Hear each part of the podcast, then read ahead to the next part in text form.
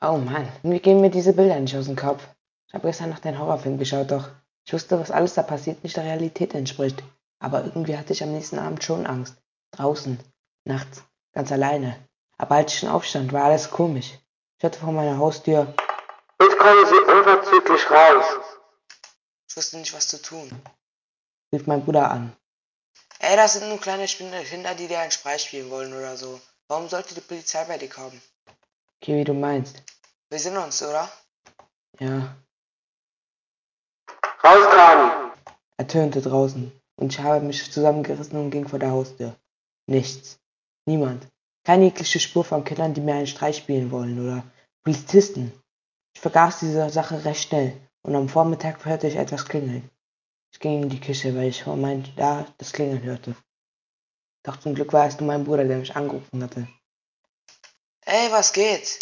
Nix bei dir? Bruder, komm mal zu Gieben Street. Wieso?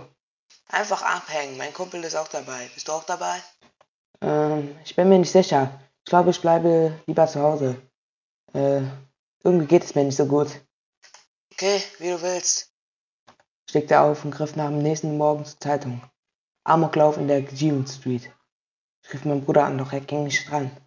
Bekam einen Anruf von einer Person namens Ellen. Sie war Krankenschwester und sie hatte meinen Bruder. Er ist wegen zwei Kopfschüssen gestorben. Alles geschah in der Jeevan Street.